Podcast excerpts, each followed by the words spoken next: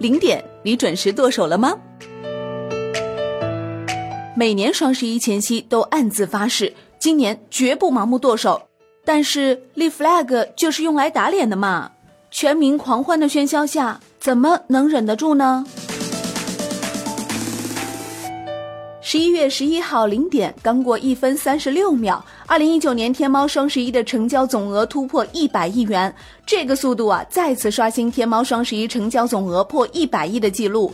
二零一六年是用了六分五十八秒，二零一七年用了三分零一秒，二零一八年用了两分零五秒。一小时零三分五十九秒，天猫双十一总成交额冲破一千亿元大关，比二零一八年快了四十三分钟二十五秒，比二零一七年快了将近八个小时。看到这样的成绩，今年九月卸任阿里巴巴集团董事局主席职位的马云在看台上是笑得合不拢嘴。据了解，作为今年天猫双十一一大亮点，全国两千个制造业产业带、一千个农产品基地首次全面参与。过去一年多以来，阿里巴巴利用经济体的数据、技术、物流、金融等领域的优势，深度赋能传统制造业、地方特色产业带以及农产品基地，已经为产业带商家带来五十亿笔订单，卖出特色农产品超过五百亿斤。来自产业带和农业基地的源头好货，将成为今年天猫双十一重要的新供给增量。另外，今年是苏宁全场景零售布局完成后的首届双十一。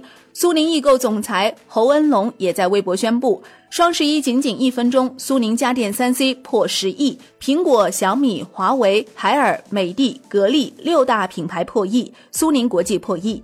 十一月十一号凌晨零点二十六分，京东发布双十一全球好物节战报，从十一月一号到十一月十一号凌晨零点零一分。京东平台十天累计下单金额一举是突破一千三百一十三亿元，一年一度的双十一是如期而至了。在各种复杂的计算方式下，销售量还是节节攀升的。不知道各位是什么状态？东方不败还是鳌拜呢？其实呢，不得不说，每年的双十一啊，都是一场考验消费者智商的游戏。东西有没有真的便宜不知道，各种促销的玩法倒是越来越复杂，今年尤其复杂。难怪有网友会说啊，双十一策划组活生生将购物节变成了堪比奥数的全民算术大赛啊！八百年不联系的同学嘘寒问暖，八竿子打不着的亲戚突然和蔼可亲的躲过了，是朋友就帮我砍一下拼多多，但是却躲不过，在吗？帮我盖个楼。结果呢，一顿盖楼猛如虎，最后得分两块五。我就想问了，为啥不能单纯的好好的给打个折呢？来看一看双十一背后的金融暗战。对于网商银行的商家来说，双十一的整个准备期从八月一号就开始了，到十一月三十号为止。支付宝联合网商银行发布的天猫双十一商家端报告显示，今年网商银行为三百多万户中小商家提供三千亿贷款资金支持，帮助商家解决备货资金周转难题。不仅阿里巴巴、蚂蚁金服为双十一提供金融服务，苏宁、京东以及多家银行都在 B 端和 C 端提供多种金融产品，助力全民消费。贷款需求是商家备货温度的晴雨表。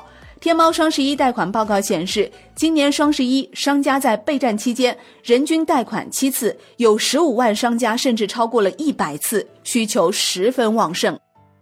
网商银行行长金小龙分析称。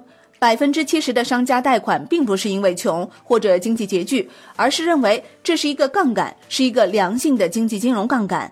利用这样的杠杆，花一块钱利息可以赚两块钱利润。那么 C 端用户更关心的是什么呢？当然是什么付款方式最优惠啦。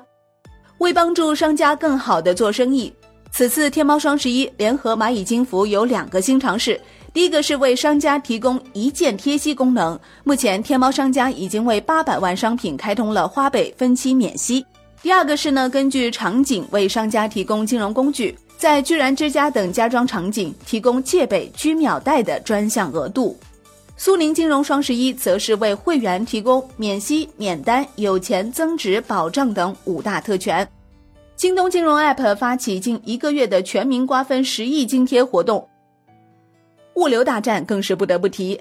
京东日前宣布，位于成都亚洲一号和武汉亚洲一号的两个超大型分拣中心正式投用。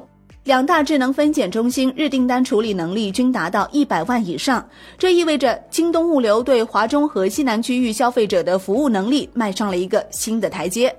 京东预计今年双十一期间，武汉、成都智能分拣中心的单日订单处理能力均可超过一百二十万。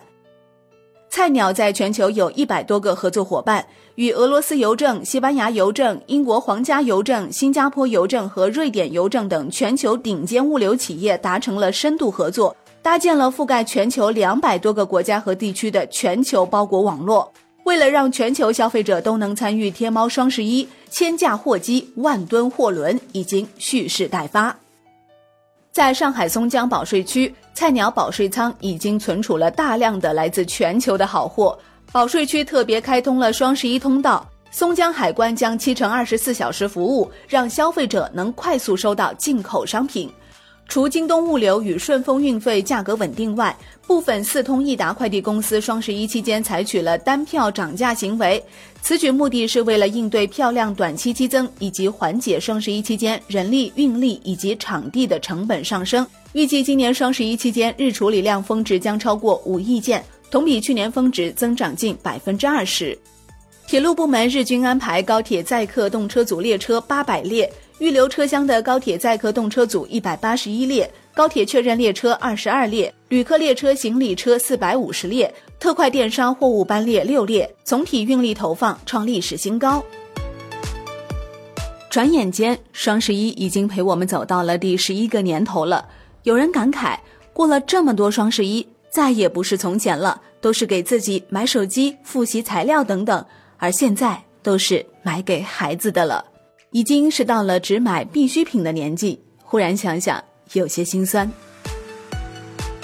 今年的全平台消费会不会再次刷新历史记录呢？你又贡献了多少呢？